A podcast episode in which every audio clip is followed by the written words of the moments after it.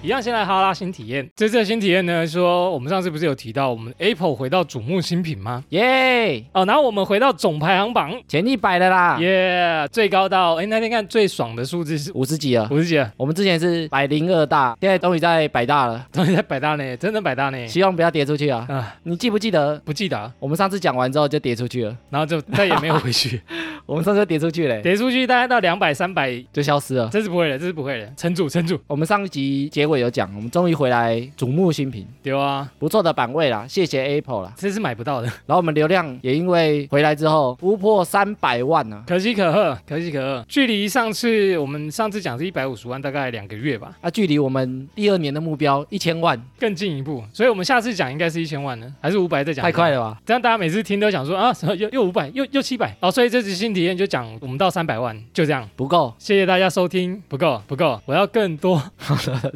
够，不 我要够跟叶我要跟更多。我后来就在查说，三百万跟什么东西可以连结？跟钱呢？有三百万的话，有三百万可以参加慈善不够王啊 大慈赛，善扑克任何王人有三百万都可以参加。不是，我就在查三百万跟什么有连结。后来我就发现呢、因为最近不是疫情嘛，如果我们散播疫情谣言，最高可罚三百万。哎，很多哎，最很多啊高有罚到三百万，对，这是小数目哎，不是哦，所以不能放假消息啊。罚个三十万我就觉得很重了。所以我就去看一下那个台湾事实查核中心，有人被罚了吗？没有，我就看一下现在网络有什么疫情的假新闻啊，哦，哎，现在假新闻很多哎。超多的尤。其那个长辈群主会传来传去，我妈就很容易，因为我传给她，她就传到那个家族群主。然后跟你们讲，啊、然后我后来就加入一个查证中心的机器 人，她就想说，哦，这是假新闻哦，去什么什么验。证。对对对，验证这个很重要。然后有个台湾事实查核中心啊，它专门都在做这个事情。嗯嗯嗯，然后它里面整理了超多跟疫情相关假新闻，我就看了一下，一定很多，一定很多。很多，我们就来随便讲了几个啦。我们来澄清一下这个假新闻。有人在流传啊，你只要吃大蒜水，而且老中医亲自验证过，很多病友也成功了。真的哦、八颗大蒜拍成蒜泥，用七杯水煮熟。哎呦，看起来像很专业好啊，，像好喝哦好像哦， 没有啦，大蒜会很重，然后喝下去就药到病除。一看就是蛮假的啦，它没有科学证实。这个很像，比如说你吃什么，然后癌症就会好一样，也有很多人在传说喝红茶跟普洱茶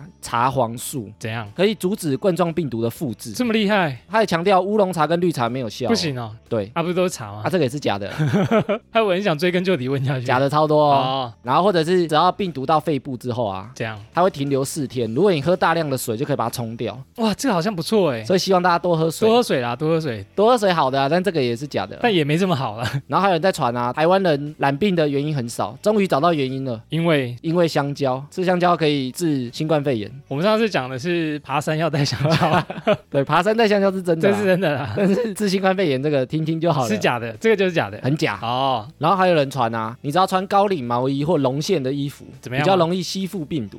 欺负病毒，你然后在怎走的样？时候，它会把那个病毒吸在衣服上面，然后不会进到你的鼻子里你面。就不会吸到了， 哇哦，这个很棒哎，很棒。哎这听起来很厉害哎，这感觉就很假、啊这有，点带静电的感觉。这也是假的。哦，这是假的，而且很多人在传吃素的人比较能抵抗。抵抗病毒，哎，这感觉很多人吃素会相信哎。因为他说不丹呐、这个国家我，知道不丹很美的一个地方不丹那里啊没有人感染 COVID-19，哦，为什么？因为他们吃素，真假？这个是假的这也是假的，都是假的啦。啊，都是假的，差点信以为因真。为他说不丹也有实际确诊的啊，哦，真的哦而，且不丹本身也有吃鸡肉、猪肉跟牛肉啊，哦也不是全部人都吃素啊。嗯嗯嗯。然后有人说口罩的那个折痕啊，如果朝上，病毒会卡在那个缝缝里，这个很聪明哎， 我说他怎么会想到这个这么可爱的想法证实是不会的啦。哦？所以这些人都有被罚三百万，也不知道我们被抓到、欸，不知道哦，感觉就在乱传，没错啊。事实查核中心它这上面都有图文。对对对，就是是用赖截图啊，或者是 Facebook，然后它有一张图片啊，就是拍一张街道，上面很多病毒，说这是美国用最先进的显微镜看到空气中的病毒，都是病毒。都是病毒。哇哦，然后那病毒超大一颗的哦，就很大一颗、哦，跟头一样大、我知道是病毒，但为什么病毒这么大？对，怎么这么大，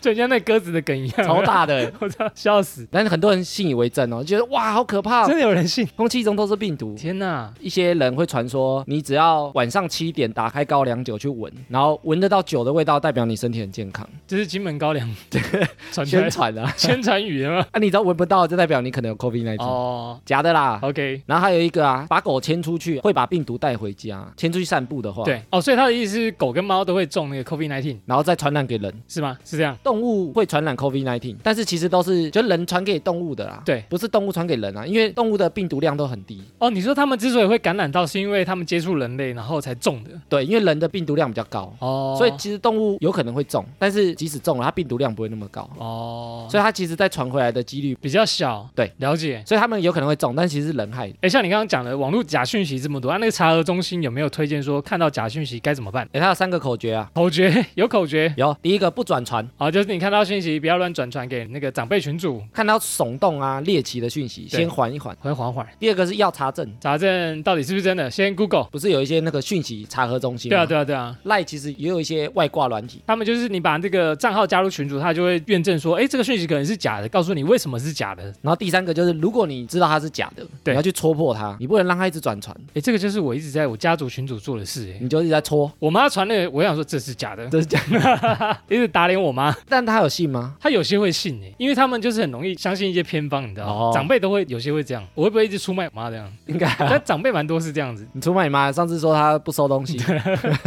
一直被我污蔑。啊，我们流量三百万可以扯到这么远，硬要扯啊，金高踢啊，金高体熊 什么金高踢熊什体熊啊，么 啊踢熊体 熊啊，有没有？你有听过吗？体熊就是高体熊，就是刘铁熊，很会点于于铁铁雄雄 啊，于铁雄大法官。然后你也可以扯到这个，太扯了吧？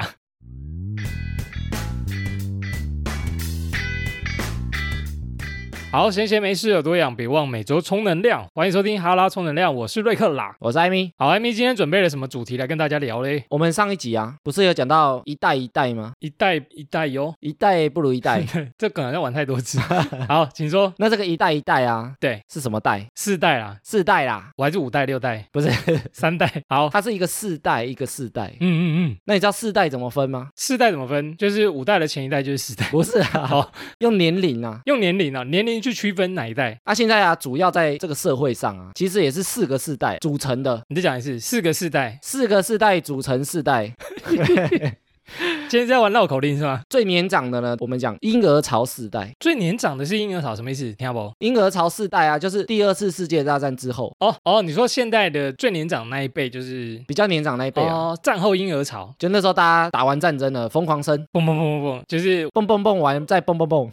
我的阿妈可能有六个兄弟姐妹，七个兄弟姐妹，对，哎那时时候候那时候都超哦，多嘛好，会生那时候哦所以，那时候叫婴儿潮，生出来超多人。呀呀呀！那那时候差不多是一九四六年到一九六四年，二次大战结束之后，然后差不多这个二十年左右都叫婴儿潮世代。战后婴儿潮。然后他们目前就在社会上差不多就是经济的龙头，就从那时候世代开始。你看什么公司啊、董事啊、顾问啊，几乎都是这些人。他们后面的一个世代叫 X 世代，哦，为什么叫 AK 世代？它是一个英文缩写来嗯的啊、嗯嗯，所以 X 世代的啊对，差不多是一九六五年到一九八零年出生，会不会大概是我们爸妈那年代？差不多。台湾人来讲就是五六年级生啊。哦，好，他们这个年龄呢，从维基百科来讲哦，他们比较懒散。是维基百科说的哈，对，维基百科不是说我们说的不哦，是我们说的好哦要。要澄清一下。但是他们说，他们跟婴儿潮世代比起来啊，比对较懂得从工作跟生活中找到平衡，不是埋头苦干的工作、啊，哦，他们那个年代就已经会平衡了，比较会去平衡。嗯因哼为以前的观念就是觉得婴儿潮世代疯狂的工作，对对因为那时候对对哦战后重建经济发展啊，都在那时候都，非常快，对，所以他们疯狂工作，所以很多大老板可能是那个时代的。哦，但 X 世代就是比较创意，开始比较会懂得生活跟工作的嗯，平衡。因为经济稳定了，开始有其他的想法出来，然后 X 世代完啊，接下来 Y 世代是指我们的吗？ ，Y 世代就是一九八零到一九九零这个十年出生，一般台湾人就叫七年级生，哦，就是我们啦，七年级生的我们，所以我们刚好在中间。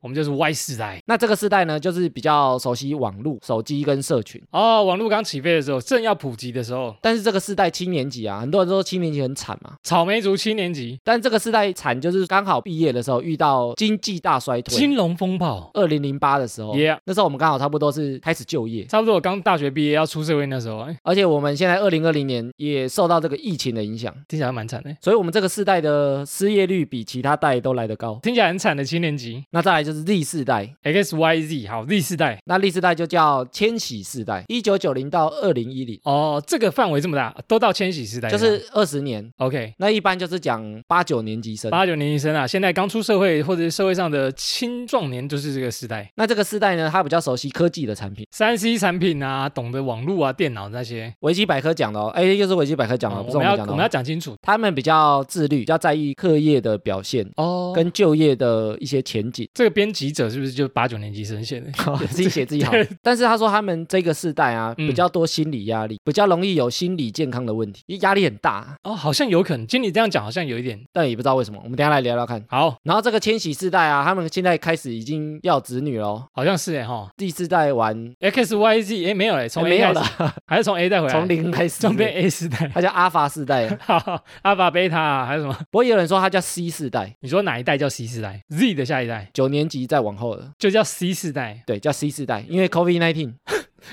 就是差不多是 COVID nineteen 这个世代出生的， QQ 这个影响其实很大哦对啊而且这影响可能很久，从小到大都戴着口罩，哦，有可能哎，真的改变了我们就是戴口罩的习惯，或者是用餐啊，嗯或者是外出，甚至是出游、出出国旅游啊什么的。所以他们叫 C 世代。哦，有道理哎。你看啊，我们 Y 世代刚好在中间，对我们上面有婴儿潮世代跟 X 世代，对，我们下面有 Z 世代跟阿法世代，有阿法了，阿法就是 C 阿法啊不是，你乱认取的，没有啊，阿法就是 C 啊，不是你自己取的哦，哦。不是哎、我一直以为是你自己取 的。没有，就阿法世代或 C 世代。 OK，好，他们现在还小啦。所以我就看到了一篇文章啊，他写说现在八九年级生怎么样有十大特质。八九年级生的十大特质，我们今天来看说为什么会有这些转变。所以这十大特质跟旧的世代有什么不一样吗？其实我们刚好卡在中间，对所以我们其实经过了这个转换的过程，所以我们有了解我们父母那一辈他们的想法。嗯哼。跟新一辈年轻人的想法，哦，我们来看他们为什么有这个转变啊？我们夹在中间各自融合了一点，是吗？好，第一个八九年级生的十大特质呢，是敢沉住气，眼光放高，放远不拘泥。他主要就在讲啊，时代变迁，过去有一些被长辈不看好的行业，现在渐渐冒出头啊，哦，真的哦，比如说调酒师、刺青师，哦，这些是蛮有改变的耶。欸对，或者是艺术家。以前大家都不喜欢艺术家，都觉得艺术家赚不到钱，哦，学设计赚不到钱，学音乐赚不到钱，殊不知现在艺术家蛮赚钱 的，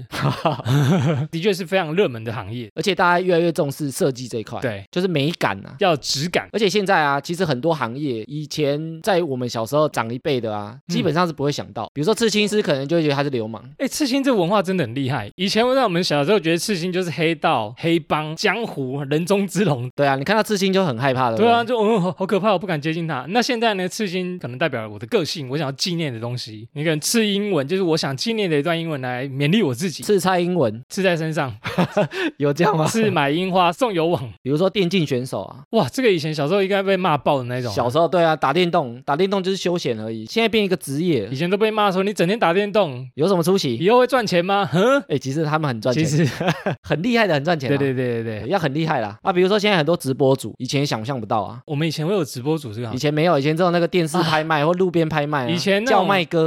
业，叫麦 哥，不然就是以前你想要演出的机会，你都要透过电视。现在的职业比以前广很多啦，选择性多很多啊！诶，为什么八九年级生在职业的选择上可以这么多元？网络影响很大。哦，网络发展的关系哈、哦。以前我们讲说刺青、调酒啊，或者是嗯艺术这个东西。嗯嗯，它都偏小众，对。那你偏小众呢？你只要不是在网络上，你很难找到同好。哦，因为你的资讯比较封闭嘛，就是你可能很喜欢刺青，对但是你不知道去哪找一样喜欢刺青的人，世新同好会很难找。对，所以它很小众。但是因为你网络起来的时候，我们可能会很多社群嘛，很多比如说社团，所以你很容易找到跟你有一群相同嗜好的人，更多资讯的交流啦，更多知识的吸收，这样。比较好找到相同的人。嗯哼哼那其实，在我们的上一代啊，他们对就是靠比如说电话或者是当面碰面的，他们的资讯来源就是电视、电话、报纸这些。诶，像现在很多新的行业啊，新兴行业出来，在我们父母那一辈应该是无法想象到的哦，想象不到我爸妈是这种工作啊，改变那么大。我爸妈是电竞选手，哇哦！根本想象不到啊。好，第二个八九年级生的特质呢是放弃无罪，勇敢断舍离。像我们这一代啊，我们就开始被形容是草莓族，对啊，为什么我们很容易被讲一代不如一代嘛，我们这么容易就放弃？你这废物，对啊，就觉得像草莓啊烂烂的，烂，简直就是废，以为很香啊，其实软软烂烂对的。就是在形容我们。啊，我们好可怜。对，但是因为现在我觉得在职场上来讲啊、嗯比较不像以前的观念，就是觉得说一份工作要做很久。哦，比如说你一份工作要做三十年、四十年，代表你很忠心，代表你很认真。我就是要全心全意奉献这家公司，陪他成长，不管老板再怎么样机车，同事再怎么样机车，你都要忍过去。刁难你这样。以前我们的上一个世代，其实他们很常有这样的观念，他们有个座右铭叫做“吃苦耐劳吃苦不如吃补”，。假靠动作假爆。对，哎呦，年轻一代啊，我觉得他们比较看向自己。好像是哦，假设你公司福利不好，或者你的环境不好，嗯，或者你的老板特质不老好板，太烂。为了我自己的权益，然后跳来跳去。哎，他们比较勇敢去找下一家，就是啊，我就离职啊，我就去找下一个工所以作、啊。我不一定要在你这里做、对啊，你以为只有你一家工作吗？ 哈哈哈！追求自己想要的。好，艾米觉得这个是好的吗？我觉得有好有坏欸，请说。因为我觉得你频繁的跳啊，嗯有些人是为了跳脱舒适圈，勇敢的跳出去，找更好的机会。嗯哼，这个我觉得很认同 Yeah 但有些人是遇到一些挫折，遇到不想解决问题，他就跳。那也许你就是像我们之前讲说，你遇到怪都不打，那个叫做什么？逃避。逃避嘛，那你就不会成长。哦，但是我觉得跳跳跳有一个坏处，就是我们看日本或者是看一些老一辈的，他们以前会有那种职人精神，有没有？职人性是怎样？就是我在一个事情上做到很极致。哦，达人的等级。但现在我觉得年轻啊，因为他选择很多，对啊所以，他有时候比较缺乏这种职人精神。我要把一件事情做到很极致，就是对啊选择很多的时候，有时候你就没办法专心啊。哦，所以现在很流行的词叫做斜杠，对啊，斜杠就是同时做很多事情，但是其实他也需要比较有勇气啊，有勇气的怎样？就是是离职或者是换工作。就是比较敢换。因为你换工作，你可能要抛弃你以前的一些事情啊，哦，对啊，我的资历啊，我的头衔啊，我累积的人脉啊，我的经验啊，可能都要抛弃。我之前看到一个新闻啊，就是他在介绍一个澳洲的厨师，那他以前是学金融的，但金融海啸过后，他就抛弃他以前所有学的，他就去学怎么煮饭，跑去澳洲当厨师。做自己喜欢的事情。没。错，没错，就是是你讲的，他以前的全部都放弃了，他学了这么久，所以我觉得它有好有坏，是在于一件事情的专注度。嗯哼哼，你选择很多，但是你选到真的喜欢的时候，你很专注的全心投入，那也许就很棒，对对，这就很棒。这就很棒。也是蛮多一体两面的啊、好，下一个八九年级生的特质呢，是一个人也可以过很好，我单身我骄傲。我觉得现在年轻的啊，年轻人就是年轻人。蛮常有这种感觉的，然、后我现在也有这种感觉啊，七年级的我，单身也不错、啊。但是也不错啊，北拜。但是你看我们长一辈的啊，嗯你哼。知道年龄到了，他就问你什么时候结婚，什么时候生小啊，孩，说过年啊，家庭聚会啊，对不对？啊，要结婚了吗？有女朋友了吗？ 他们就会觉得你好像就是一定要结婚，一定要生小孩，艾米，你到三十岁，你就是应该结婚生小孩。对，然后一定要有另外一半。传统观念就是这样子啊。而且以前啊，你只要单身，还会被用，比如说剩犬，啊，胜权是什么？剩下来的狗啊，哦，胜权哦，我一直以为是赢的 狗，没有胜利的胜，剩下来的狗，或者是败犬，去形容单身的人。就是你就是鲁，你才会单身啊，找不到对象。所以现在有那种单身贵族，对啊我，们之前有讲过嘛，要跟大家哦就是讲说，一个人也可以过得很好，对，要跟大家讲说我单身也很好，我也过得很快乐。然后默默在 哭。面面具下又在哭，这 样其实也有很孤单的时候。不过我觉得现在大家比较不会被什么试婚或者是生小孩绑住，大家的观念比较放得开哈、就觉得单身也没差。我可能单身到老也没有差，找一个开放性伴侣也很好。诶现在有这种啊，对以啊前、以前的老一辈怎么可能有这怎种么想敢法？啊？敢也不能说出来啊！不敢讲 啊，对啊，怎么可以讲现？在敢讲而已。会被街头邻居骂死。而且我们身边有些朋友啊，他们可能也会觉得不一定要结婚，可能在一起一辈子，或者是在一起很久，没有束缚也不错。哎，我跟蛮多人聊过天，有些人是觉得，其实人生最重要的是伴侣，就是你老的时候有一个人陪伴你，不孤单就好了，不一定一定要结婚生小孩才算幸福啊，才算对，才算你的人生才算完整。有差啦。好，再来下一个，更勇敢踏出同温层。他是不是在说现在的年轻人呢，更敢去探险，更敢去冒险？我觉得他们蛮多面向都这样的欸、他们除了工作之外啊，嗯比如说他们不会觉得我的朋友就是身边这些，哦，我想多认识朋友，所以他们会网络交友啊，甚至交到国外的朋友都我有是。身边都不是我的朋 友，什么意思？我没有朋友，我没有好友，我的好朋友都在网络上，那也不错啊，打电动的朋友啊，动漫才是我的朋对不友 对，。血盟的朋友啊。仔仔的朋友这样哦，你的意思是说，他们不是眼界只放在，比如说我的朋友一定要都是台湾人，或者我的朋友一定是拖他，他一定要出现，哦或者是一起喝酒，或者一起吃饭，一个月碰面好几次才算朋友。哦，我可以透过网络，我可能交到日本的朋友，交到上海或者交到美国的朋友。对啊，像我们就有听众朋友啊，哦，哇，他有 good 各地的嘛，我们的战友都是算我们的朋友啊。也是，我们不会觉得他们不算我朋友，因为我们可能没碰过面，或者没讲过几句话，嗯我，们也把大家都当成朋友啊，哇，你朋友很多哎， 很 多、哦，太多了吧？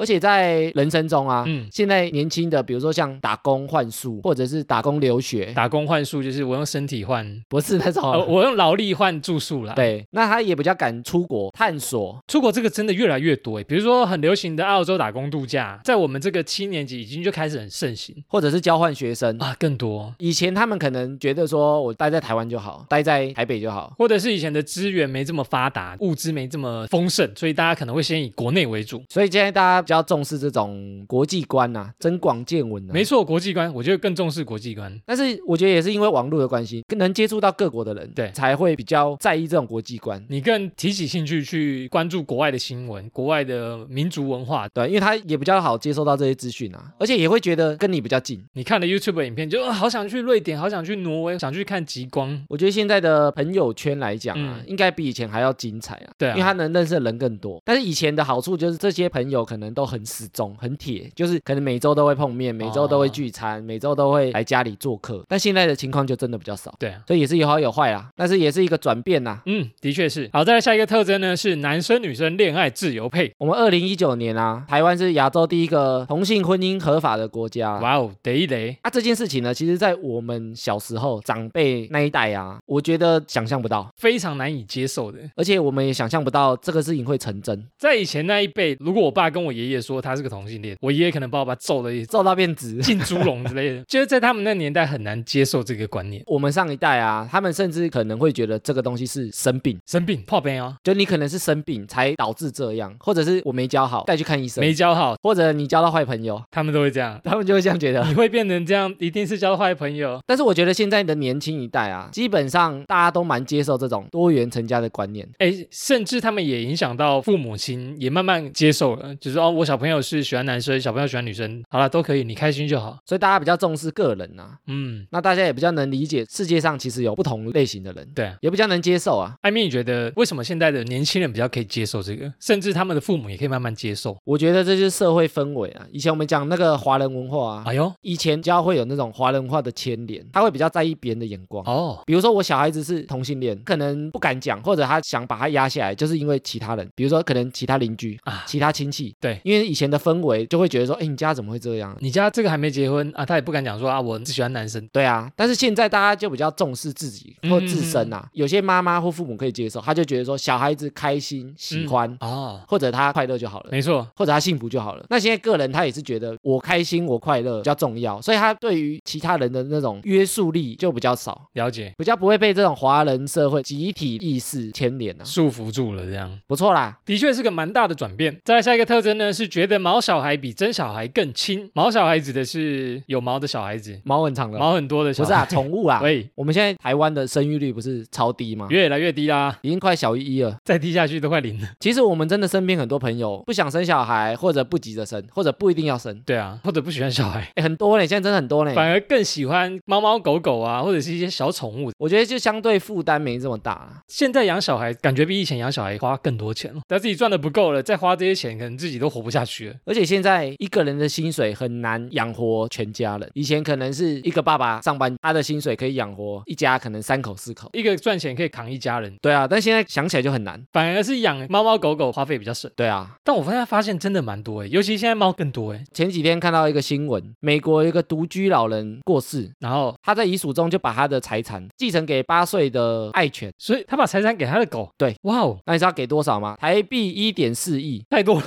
太多了吧，超多，太多了吧！我要去领养那只 狗， 养不起啊， 你养不起啊。那不行吗？没有，我要去领养狗，啊，那个财产就会变我的，你看台湾人讲好狗命，很多哎、一点事也太多了吧？之前有一个那个时尚老佛爷阿尔拉格菲，是走在时尚尖端的那位，对，白头发的那个，嗯嗯嗯长很帅很。酷，哎，他过世之后，他也把他的遗产啊嗯。给他的猫啊，他的猫叫丘比特。猫下去的猫， 那我想问一下，那些猫要怎么花？哎，他们有成立一个信托基金对去安排，比如说他的住处、他的食物、他的照顾，有人专人照顾它，然后用这些钱去付，这样对，哦然后全部的设备什么都用这些钱去支付。哇，宠物是最好的朋友哦。以前人根本不可能有这种情况发生。啊以前的情况就是养儿防老、养儿伴老这样子。好，再下一个特征呢是，只要有心，人人都是网红啊。网红艾米，请说，我不是吧？你未来是我觉得这个也是一些媒体的产生造成的啦。啊新媒体、自媒体那些。第一批的网红啊，就是无名小站那时候开始，哦，你是不是有在上面过？但是我那时候没有红，你有在首页？哦我那时候不红，之后都有那种网帅啊、网美啊，哦，有啊，而且甚至他们从无名小站走到电视荧光幕，都有，对不对？对甚至成为艺人。有一个安迪沃荷的人，他说，在未来每个人都会成名十五分钟。其实平台帮了很大的忙，比如说一开始无名小站，到后来的部落格，然后再到后面的 YouTube，然后再到后面比如说 Podcast 跟抖音，平台越来越多，很多平台都可以秀自己啊。真的耶，你只要敢秀，敢讲自己的话，你就有可能会成为网红啊。你敢登上这个舞台就有机会。那以前前嘞，以前就很难嘛，五等奖，五等奖你要过 五关钻，石舞台，你要先过五关，那你登上那宝座以后，你才有机会成歌手，像阿妹一样哦。你才有机会红啊。就以前的管道很少啦，对不对？竞争者又很多，所以以前人都不会想要去走这条路啊，除非你是非常厉害的人或者非常有特色的人，不然他们连想都不会去想。小时候的梦想是长大当歌手，那爸妈可能想说你好好读书比较实在，歌手能赚到钱，对啊吧、没想到现在蛮多歌手蛮赚钱，不过现在其实各个平台啊、嗯都有很赚钱的人，不管是直播，不管是 YouTube，不管是 Podcast，就是各个平台都有很赚钱的人，哦只要你在那个平台能够做出属于自己的观众群，没错，的确他是都，能够赚得到钱。的确是这样。对现在年轻一辈来讲啊，之前有个职业的统计啊，叫什么？网红是第一名诶、大家梦幻职业，对，梦幻职业第一名的网红哦，网红是我们的第一名吗？不是不是啊，但是我们有排进过吗？有排进去。现在年轻一辈的网红，他排的嗯超前面的，真的哦，可能不是第一就第二。所以大家都不想要做正常的工作。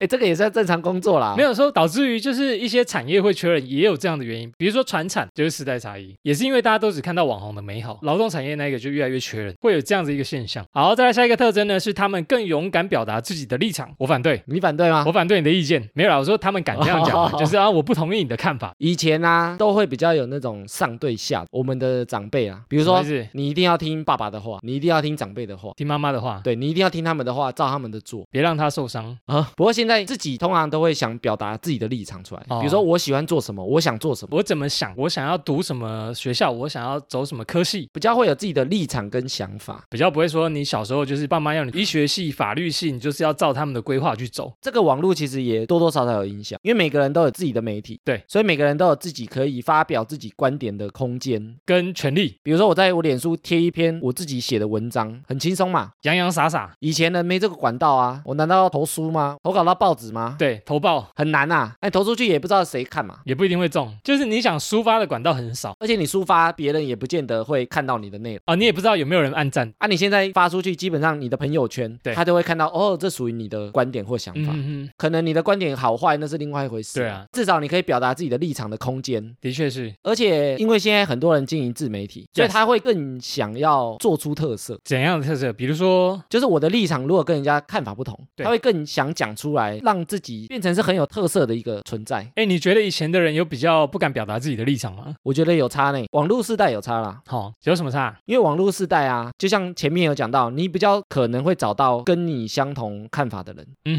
哼，比如说你是很小众的，但是你如果找到一群志同道合的人，比如说刺青，可能大家的观念都是不好，但是你找到一群都很喜欢刺青文化的人，对，你就更勇于去发声，因为你知道有人跟你是一样的看法或一样的想法。有人跟你一样觉得刺青是艺术，自我表达，对啊，我讲出来代表这些人的意见，你就更敢讲。那以前你可能整个学校只有你一个人刺青，你怎么敢讲？还被老师发现就被毒打，就让同学不要讲。对啊你不要讲我有刺青啊，你卖供啊我！会被我爸妈打死，被老师揍。对啊，就是他找不到跟自己有相同立场的人。嗯哼，或者没有这种发表了我的意见，很多人给我暗赞，就觉得说，哎，很多人认同我的观点。站不下，不知道有人是在挺你。就像我们讲的东西，大家都骂的要死，我们越来越不敢讲了啊。哎，的确也是这样子啊，的确是啊。对啊，我讲出来，那大家都不认同，好，那就拜 拜。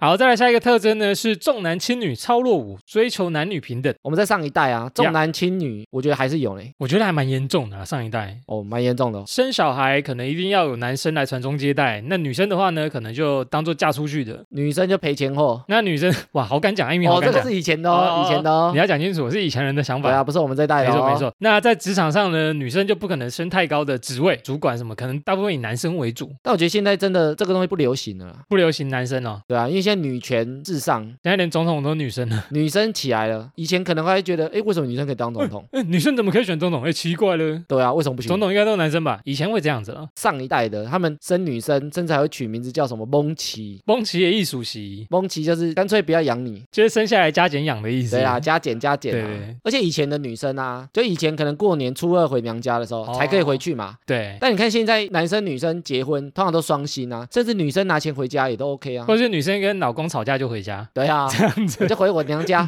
你一个礼拜后再找我，现在不想看到你。就随时要回去好像都可以回去啊，也没有什么限制啊的。确也是而且现在很多想生小孩的朋友啊，怎样，他们其实有些特别想生女生呢、欸当公主养，就是觉得女生比较乖啊，女生比较好啊，臭男生，臭男生长大又来干嘛？又顽皮又 闹，就是他们对于传宗接代、嗯传这种姓氏的观念比较薄弱了。也是，那女生现在比较放在手里捧，男生对啊，三岁你就给我自己去工作赚钱，哎、但现在男生有时候变得很弱 势、很欸，可怜，对啊，男生有时候相对弱势、啊，会不会太歪了？就是已经不平衡了，男生反而低太多，会不会？ 对，等等。好，再来下一个特征呢是正能量退散，厌世耍废，做自己。哎呀，正能量退散哦，还好不是哈拉充能量退散哎，我们的哈拉充能量不一定是正能哦，量，对，我们是哈拉，我们只要是能量，我们不是哈拉正能量，对，我们哈拉充能量哦。那他的意思是说什么？就是以前啊，他们都会有一些激励语，都是很正面的，比如说努力不一定会成功，嗯但是不努力一定不会成功，类似这种话。哇，好那个老舍， 就是他们会觉得人一定要向上，每天就是要保持着心情愉悦去做正面的事，展现出正向的那一个面相出来，就是要为了这个社会好，你要为了这社会有贡献，你才身为人。但是现在年轻的啊，甚至在我们这辈就有一点转变，就是我们有时候听太多这种大道理、心灵鸡汤，反正有点腻哈、就会觉得那个是人生胜利组在听的。对啊，讲那些话我可能没有什么感觉啦。所以像之前甚至还有出这种负能量的，哎，好像有出书哈、对对啊对，负能量语录呢。开始流行这种负能量，对不对？我要耍废，但是我们节目很常被灌正能量，但是我觉得也不错啦，我嗯们也没有说一定那么正啊。 对我们是另外一种能量啊，好啊，另外一种什么能量？生活的能量。现在比较有那种不是一定要冲刺冲到底的感觉啊，我中间中途休息一下也不会怎么样啊，嗯，中途耍废一下也不会怎么样啊。嗯嗯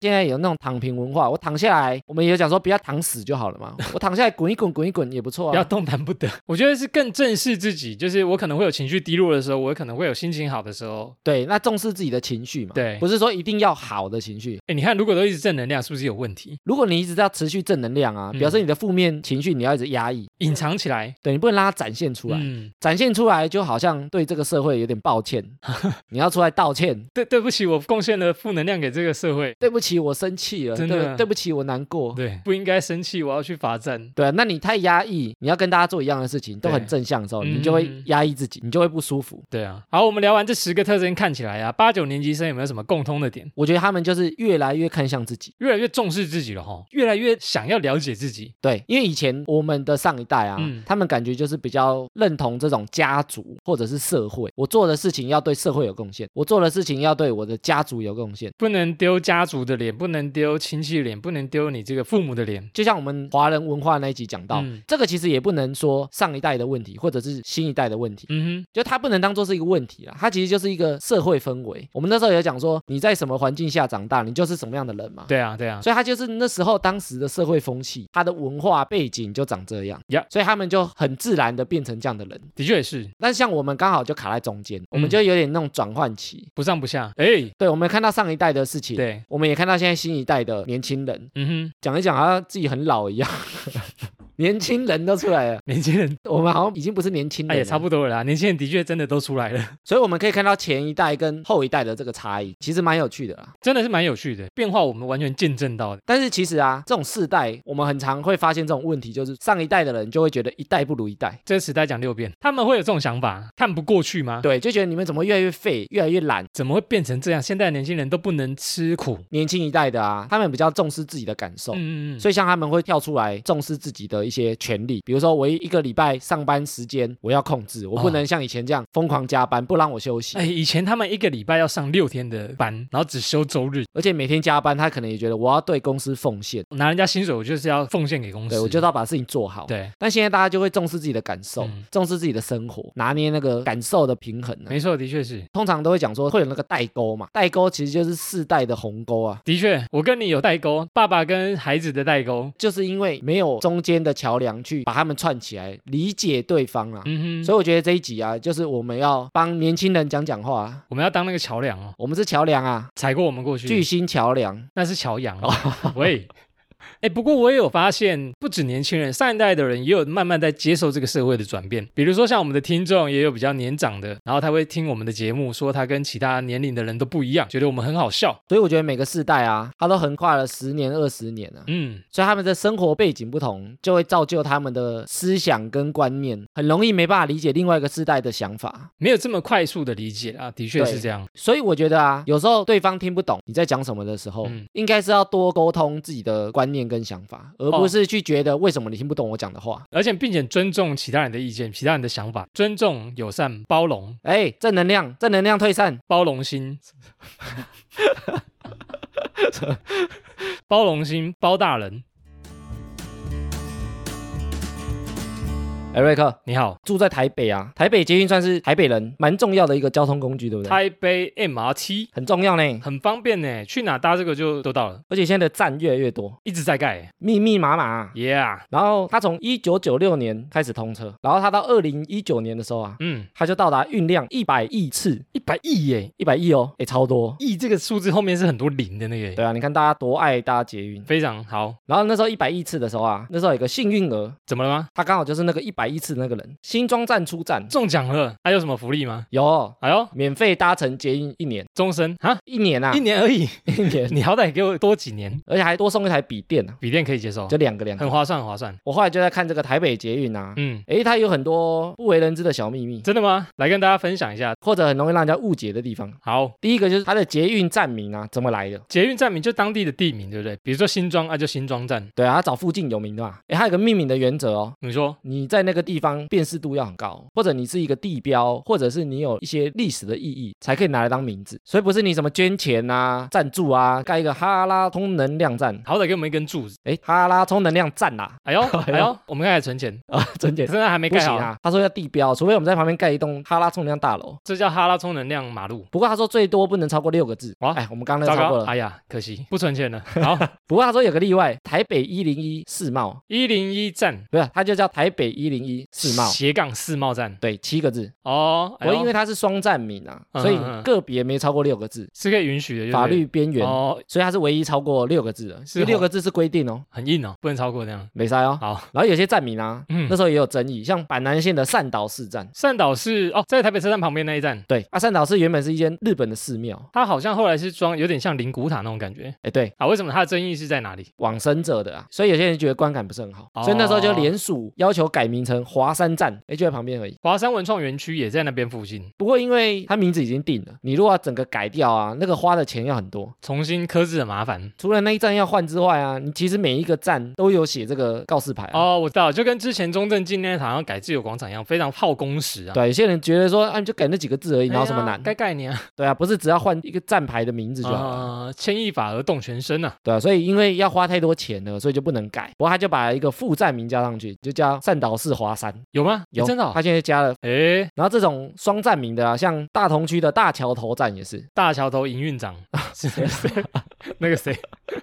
大桥头斜杠是什么？它以前叫大桥国小啊，哦，大桥头比较代表当地啊，当地一个国小无法代替这个，但是学校其实蛮常被命名的，比如比说如说什么？中山国小啊，中山国中、啊，哎，有哦哎，，啊好像对对对对不对？三重国小啊，其实它都很多。对，而且在三重那边还有一个国小连线，连续三四站都叫什么国小、国中，看得头都晕了。然后也有一些容易被误解的，比如说比如说捷运有西门站、北门站、小南门站、东门站，北门在哪里啊？北门就在北门啊，喂，最热闹的就是西门站，西门站就在西门，西门南门就南门，东门在东门。哦哎，东门不在东门，东门不在东门，在在哪里？在南 门。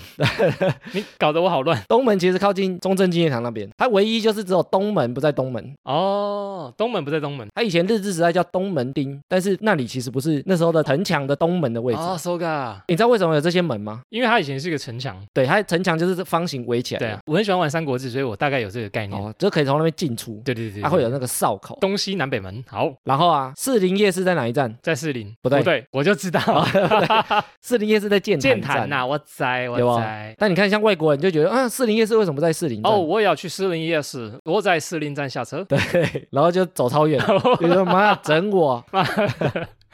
被骗了，笑死！你有查到为什么士林夜市不在士林站，我后来有去看啊，嘿它其实原本剑潭站也不在那个位置，剑南站也不在剑潭？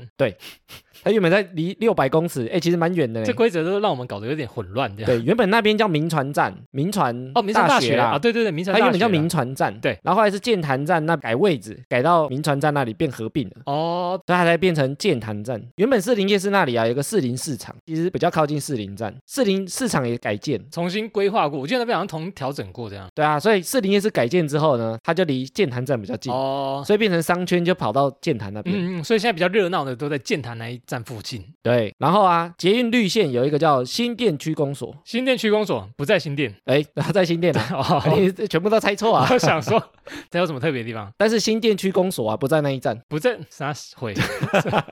就是它叫新店区公所站，他在卫生所吗？新店区公所在七张站，在好，我现在脑袋有点问号问号混乱。你们每一个猜对的， 对对对不对对对，捷运真是混乱啊！它是因为啊，原本那边在整修，所以对搬到七张站，哦，然后有个知名的景点啊，嗯，碧潭啊，碧潭我知道是很有名的那个桥，对不对？对漂亮的桥，啊，碧潭在哪一站？碧潭在碧潭站，不对，有什么？碧潭在新店站。 哦，碧潭哦，我有印象哦，我有印象很多人误会碧潭在小碧潭站啊，哦。新店站它有延伸出去一站啊，叫小碧潭。哦，想起来了，对，它延伸一短线小碧对，潭就一站，站而已，对对对，叫小碧潭嘛。嗯，所以以很多人以为碧潭就在那个小碧潭啊，结果搭到小碧潭，搭小碧潭发现，哎，怎么不在这？要 走很远回去这样要。再搭回去，搭到新店站。哦，其实新店站是比较近的，然后全台最高的户外手扶梯，嗯，你知道是哪里？中校复兴哎呦，错，错， 哎，那个真的蛮高的。以前我的中校复兴对，啊，中校复兴它很高从哎、地下直接搭到楼上，对不对？很高啊，啊，还有更高的，中校中化，不是，就是小碧潭站。我理解。 小碧潭站的手扶梯可以搭四层楼哇高，，他是要干嘛？很高呢直。接搭到那个它也是从地下室直接搭到上面。哦，哎，捷运出口啊，它其实也有规则的呢，我每次都摸不清楚，就是那个一二三四，对一不二对？三是一在这边，二可能在旁边，那有时候二在对面，哎、其实它是有一个规则，它规则就是逆时钟啊，可是我们不能这样做啊。哦，哎我们喂要，顺时又钟，又 来了，好好好，他怎样逆时它钟？是逆时钟编排，所以你可以看一下自己家里的那个捷运站口啊嘿，它就逆时钟排列，一一二三四五六七八这哦所以样。二可能不一定在一的对面。对，但是有些太大的，比如说出口太多的，像对台北车站，它就会比较乱，它就可能不是完全的逆时钟，台北车站堪称台北地下迷宫，你知道吗？真的。加上商圈啊，什么火车、高铁的路口超多个，它把所有的观光客困在这很里。厉害。出口最多的捷运站，忠孝东化，哎，为什么你会猜这个？因为它商圈真的很多啊，它就整个东区好像有六七个吧，哎，还是没有答对。我就故意的， 怎样？啊，我来猜，民权西路站啊，民权西路为什么这么多个？它总共有十个哦。有这么多啊？因为它是接那个淡水线下来大站，对不对？对啊，哦，它是台北捷运最多的啦。嗯哼哼但是全部捷运最多的是高雄的美丽岛站，高雄梅岛，我记得那蛮漂亮的，它有十一个出口是最多的。好晕啊！啊，台北第二多是古亭站，有九个。哦，罗斯福路那边有些比较特别的，只有一个出口，就一个，哦就一个而已。我我我来猜，我来猜，嗯，好，算了，放弃。 突然突然想不我到跟你，讲，总共有十六个站，哦，这么多哦，只有一个出这个口。出口都是小站吧，对不对？其实有些也不小哎、像木栅站就只有一个啊，万方社区、万方医院都只有一个、啊。哦，我觉得那边可能是因为地的关系。对啊，像木栅动物园对，从木栅站出来，它就只有一个出口对。对对对，哎，我觉得捷运还有一个很特别的地方，就是它在里面都不能吃东西跟喝东西哦，哦，台湾的很干净这，很干净，而且维持的二十年都这么干净，值得赞赏。捷克啊，杰克船长，哦不是那 个，喂。好，接下来听众回复留言。首先，我们有两笔一次性的抖内赞助。站啊首先是廖北鼻，baby 呢？ baby 呢，因为没有留言，不要看起来好像男生欸呢，嗯，不知道哎，很感谢赞助我们。那如果你有看到呃有听到这个的话呢，再来 IG 私讯我们一下。等你啊、再来呢是陈 Four Four，也是一次性的抖内赞助。他有留言，他说请两位继续散播欢乐，散播爱哦。谢谢两位的一次性赞助，可以来 IG 敲我们哦。 Yeah，好，再来一位呢是 Gina Lin，成为我们的哈拉实习生。他的留言是赞啦，简洁有力。简洁有力，哎，他常常在 IG 上面跟我们聊天。对哦，聊蛮多的，对不对，他本身好像是一个乐团的。是音乐家哦，哇哦。哎，我们赞助平台啊，寄信给你，一直没收到啊，但呢，请查看一下你的 email。等你进来智囊团哦。好，下一位呢是孟许，他成为我们的哈拉实习生。那他哇，他也没有留话给我们，所以我们也不知道他是谁。最近收了几笔赞助啊，嗯大家都没有留言，低调抖内默默赞助啊、 ，Yeah，不想让我们知道你是谁吗？ 谢谢。不过我们都很感谢你的赞助。帮助哈拉充能量，多活好几天。耶、让我们继续走下去。好，以上就是本次的订阅赞助。接下来是 Apple Podcast 的五星留言，首先是维安铁粉泽泽，他说呢，从许维安推荐来听也太好笑，真的是很简单就能听得懂。艾米呢，感觉思考逻辑超清楚，喜欢你们聊天的方式来讲主题，我又要来追哈拉新体验其他集喽。维安的铁粉，没错，许维安呢是谁呢？我们下下一个留言就会提到他了。哎呦，哎呀，网红哦，是他的粉丝来着，泽泽因为推荐就来听，不错不错，觉得艾米的逻辑思考清楚，赞。很乖。很好，好，再下一位呢，许维安，他说呢，我是新粉丝，不过我一直有一个疑问，从第一集开始听，我想问问那个二十九集的假监视器要在哪里买啊？艾米要在哪里买？ 哎，那个网络应该很棒，都有在卖吧？看虾皮上面就有了啊，你有去查、哦？我有去查，对啊，应该有吧？有去查，而且一个超便宜，这几百块就有了，做的很真，对，它放电池，然后对会对灯会亮。有需要的可以去买。许维安啊，他可能蛮需要这个假的监视器啊，哎，他的 IG 粉丝人数有一百二十七万，吓死，吓，呆了。难怪有粉丝跑来这里留言。那天他在即时动态啊，先帮我们分享一个单集，然后瞎说哇塞是哪个网红帮我们分享。他有蓝勾勾呢，蓝勾勾嘞，后来才发现其实是认识的，有跟他吃过一次饭，超巧。原来是朋友的朋友。然后他还不知道主持人就是认识的，对，那时候比较低调，边缘人就是不太容易被发现那样。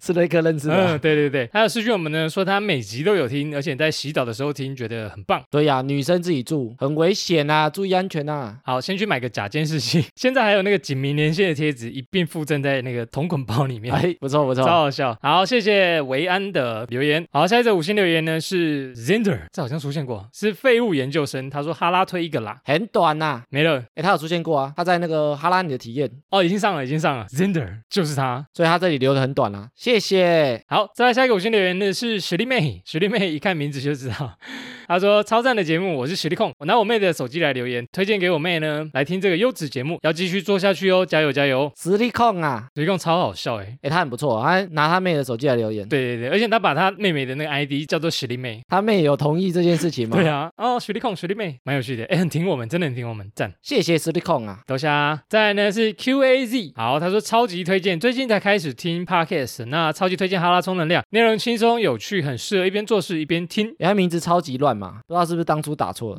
可能不小心手去按到那个 手肘去顶到，就是 然后就变那个 ID 了。他好像还没来敲我们呢，可以赶快来敲我们哦。耶、谢谢 Q A Z 的五星留言。好，再来下一个五星留言呢是上班族徐醒晴，他说大大感谢赞啊，我是新听众，我在 M P 三偶然听到哈拉充能量，那听到 E P 九之后呢，让我有行动力，决定离开待了六七年的公司，后来我也找到更好的工作，最近也顺利转成正式员工，真的谢谢你们，我一定继续支持你们的。徐晴晴，她好像一直在更新她自己的留言，很熟悉的名字。没败哦，耶、造成我们的听众一些小小的动力啊。很棒哎！最近觉得寓教于乐节目越来越重了。看到你们的改变，对我们感到欣慰，谢谢徐晴晴的持续支持啊。 OK，好，再下一个五星留言呢是最爱哈拉充能量，他说呢希望你们注意到我如题，现在到处疯狂留言，只要有你们的地方呢就按赞加留言，因为你们的节目实在太赞了，我现在呢都一直分享给身边的朋友，希望你们节目能够长长久久，很爱我们的朋友，直接名字都改成我们节目，真的很爱，而且他在 MB 三好像也有留言，也是一样名字吗？对，最爱哈拉，也是最爱哈拉啊也，是他， 他疯狂留言，笑了，好挺哦，我们有注意到你哦，嗯，不过他好像没有来就是说我们，因为他改最爱哈拉充能量，我们不知道他是谁，也不知道谁是他，好。赶快来敲我们哦。好，谢谢你的留言。再来下一个五星留言呢是 Slin，希望没念错。他说呢，听了断舍离和巴拉两位主持人的对话很轻快简洁，又带点幽默，很喜欢。一边烫布一边听，真的可以一心二用，推荐啦。他从断舍离那集才来的，算蛮新的听众。很喜欢巴拉。哎，那集我们有讲到一个重点啊哦，有吗？ ，Podcast 可以一心二用，所以可以边听边做事。哦，他有听进去你讲的话。而且我们那时候在 MB 三下面的留言啊，对就有听众听完之后，他就下定决心要来进行他的断舍离啊。 哎，但我上次那个 VR 眼镜我到现在还没丢哎，你这，哎，上次有听众问， 笑死！就我自己讲完自己还放在那边。时令应该是新听众啊，欢迎慢慢听，慢慢体验。谢谢。好，再来下一个五星留言呢是哈拉工作室，哇，这名字也蛮屌。他说呢无法取代，因为实在找不到取代你们的频道啊，来给你们五星一下，加油！上班时间呢开车都会听，真的是很优质的节目，希望节目有瑞克所说的十年之久。十年啊，哎呦，现在才第一年而已今，天、嗯 听起来很久，超久的。好，哎，他名字也改成哈拉工作室，大家越来越疯狂哦。真的。大家都开始以哈拉系列为 ID 去衍生，这样，所以可见啊，嗯我们让很多人第一次来留五星啊。哎，真的哎，我觉得很感动哎。哎，我们开头有讲啊，我们现在在 Apple Podcast 的前一百名啊，今天看是八十三，快要跌出去了啊、喂，好可怕！大家多多帮忙，多多推广啊！哎，里面竞争激烈呢哦，哎，超级怎么烈这！么凶啊？我现在看我们在喜剧分类排行里面啊，在我们前面的全部都是超级大咖、啊，个个都大有来头，排在他们旁边，我觉得我们也算是一种荣幸啊，也算是一个好狗命啊也！还能存活下来，都会战友们的支持。 真的很谢谢你们哎，然后我们希望可以拿到明年 KK Bus 的百大、啊，所以啊，如果有 KK Bus 的听众有注册没注册，下载下来订阅一下哈拉充能量啊也帮我们冲冲排行榜，KK Bus 的哦，专属的哦。好，以上就是本集的哈拉充能量啦。原则上我们周一固定更新，周四惊喜更新。喜欢我们频道的话呢，可以到 Facebook、IG 搜寻节目名称“哈拉充能量”来跟我们留言互动。那有 Apple Podcast 的朋友呢，可以给我们五星留言，我们会像刚刚一样在节目上回复听众朋友。最后呢，不管你用什么平台收听，都别忘了帮我们订阅和推广。以上就这样啦，我是瑞克啦，我是艾米。谢谢大家喽，拜拜